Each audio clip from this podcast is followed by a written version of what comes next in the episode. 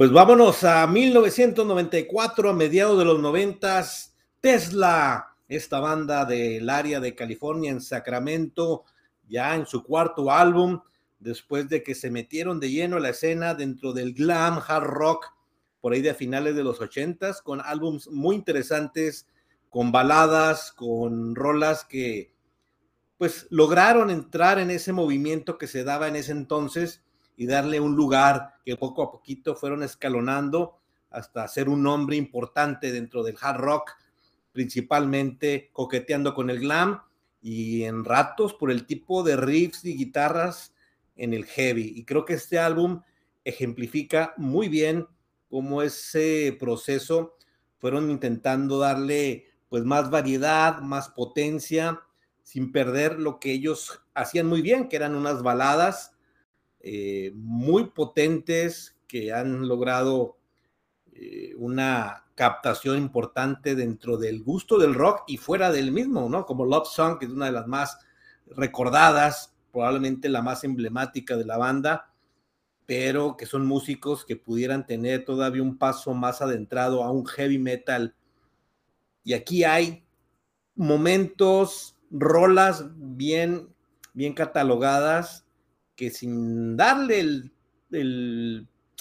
el, lugar a un heavy metal, creo que sí hay momentos, riffs, secuelas, pronunciaciones de las guitarras fundamentales y es por eso que a mí en ese entonces yo ya seguía mucho a Tesla, me tocó adquirir este álbum y lo escuché y bastante. Era 1994, descubriendo álbums, música, bandas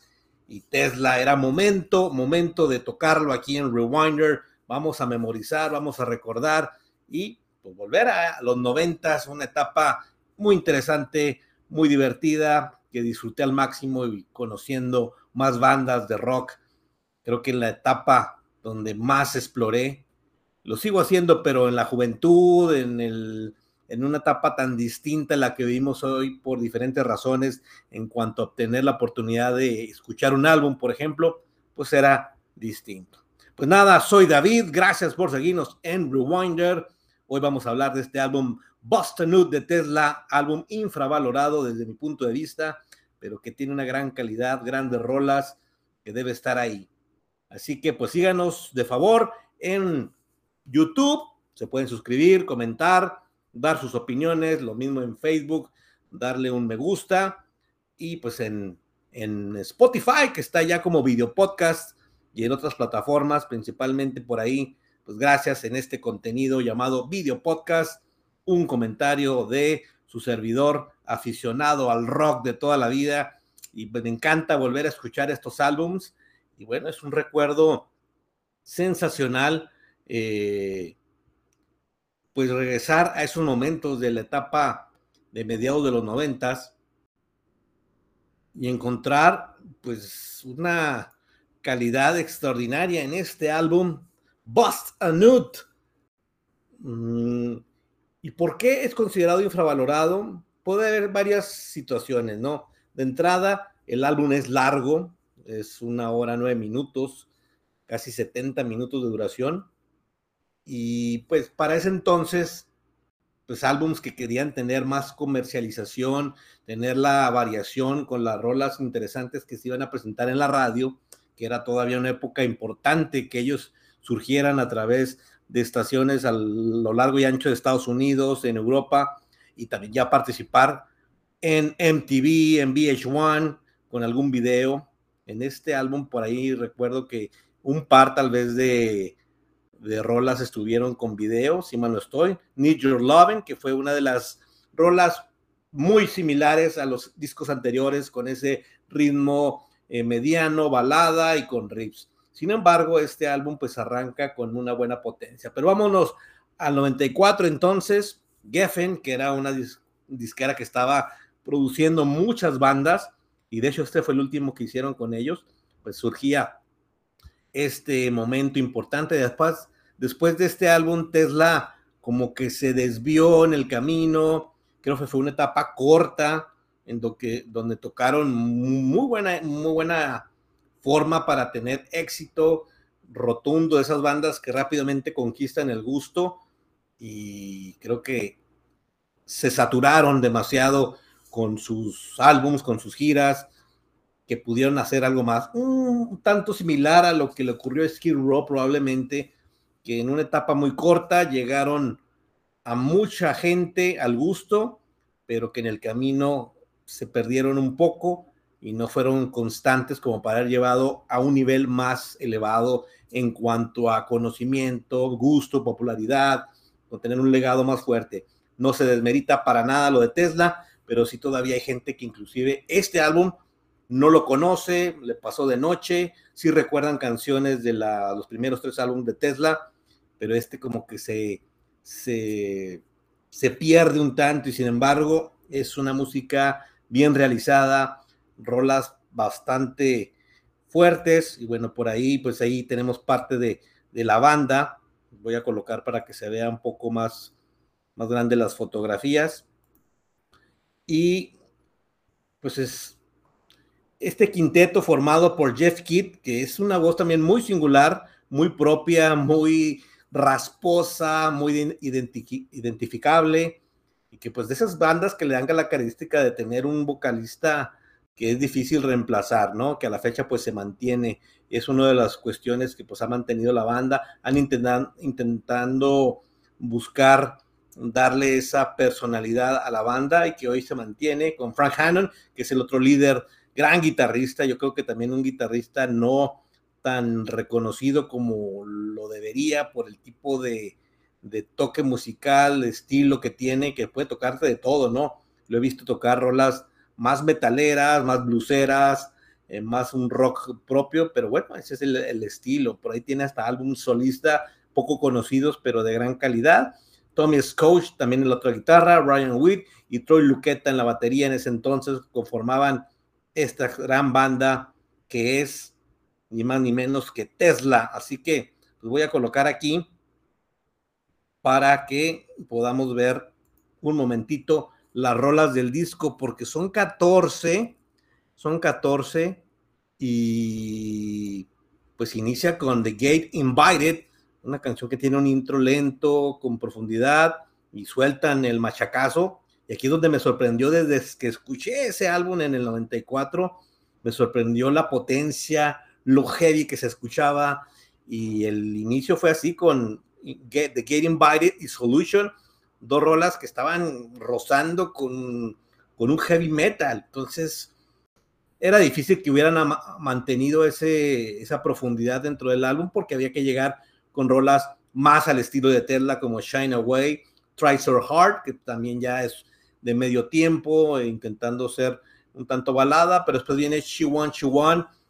que es una rola muy jarroquera totalmente, Need Your Loving, que es el clásico sencillo del estilo de Tesla que los puso, al menos en esta canción, tal vez la más conocida del álbum. Después viene Action Talks, Mama's Full, rolas muy hard, muy bien eh, equilibradas. Cry, Hard Mover, también muy buena canción. A Lot to Lose. Rubber Band, también como que va terminando y le da un empuje a, a lo que es. Aquí vamos a encontrar cinco o seis canciones rozando, repito, en el heavy y con tres rolas pues muy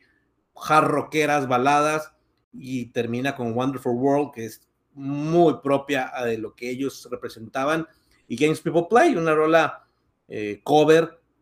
que pues queda bien en el álbum, pero sin embargo aquí creo que el pecado es muy largo para el tipo de música que se estaba dando en ese entonces. Y bueno, pues ahí está. En general, pero en general muy buen álbum, a pesar de lo largo es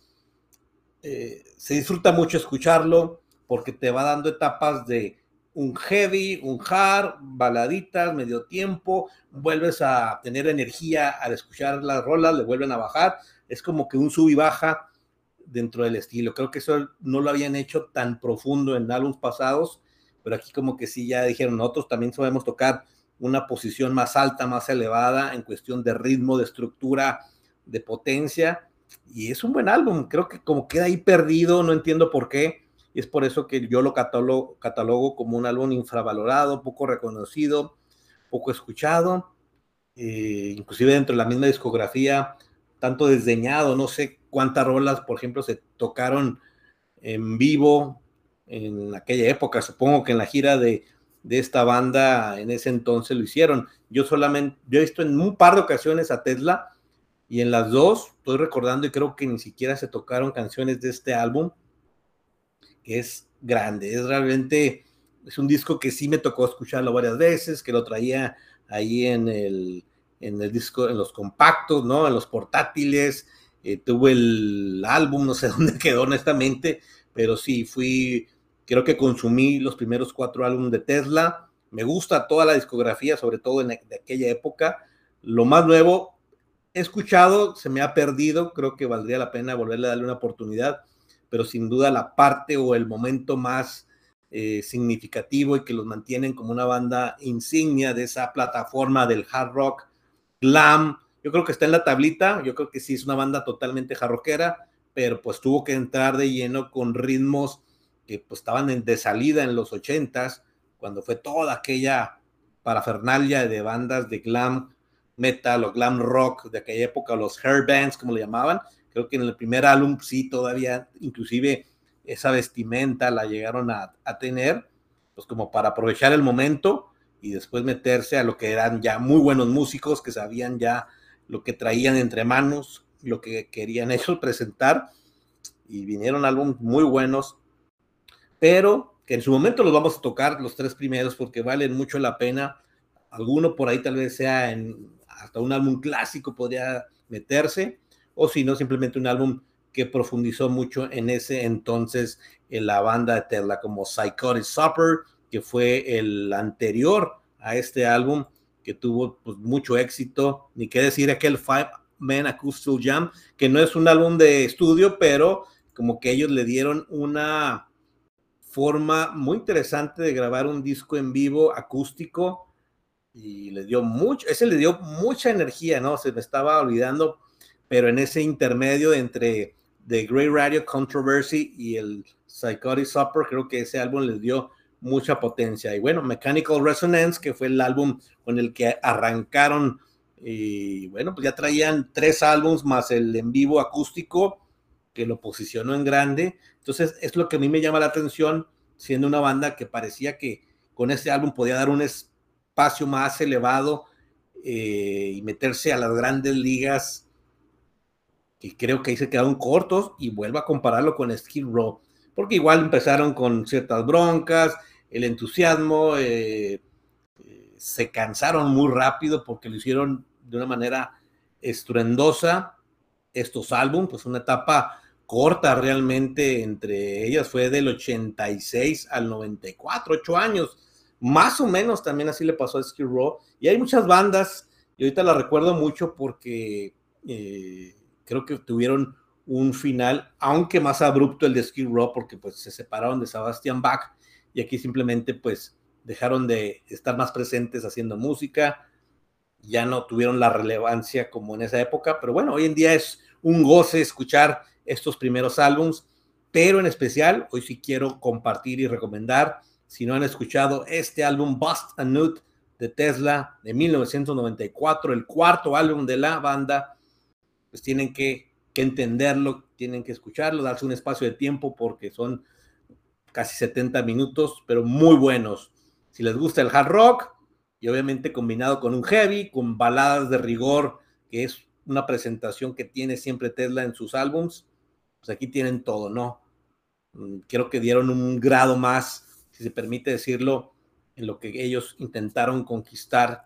en esa etapa. Sin embargo, pues no tuvo el éxito en cuanto a reconocimiento, a comparación de los primeros tres que hicieron. Y el Custom Jam, obviamente, que es genial, pero este tiene algo muy especial que en lo personal me, me generó mucho gusto y hoy lo disfruté volverlo a escuchar. Y aquí lo comparto en Rewinder. Ustedes tendrán su mejor opinión y pues nada, nos vemos a la próxima con más álbumes infravalorados. ¿Tienen alguno que ustedes recuerden? Pues lo pueden comentar. Si, si gustan, aquí hacemos lo mejor para poder compartir. Hasta la próxima y gracias. Seguimos escuchando Tesla aquí en Rewinder.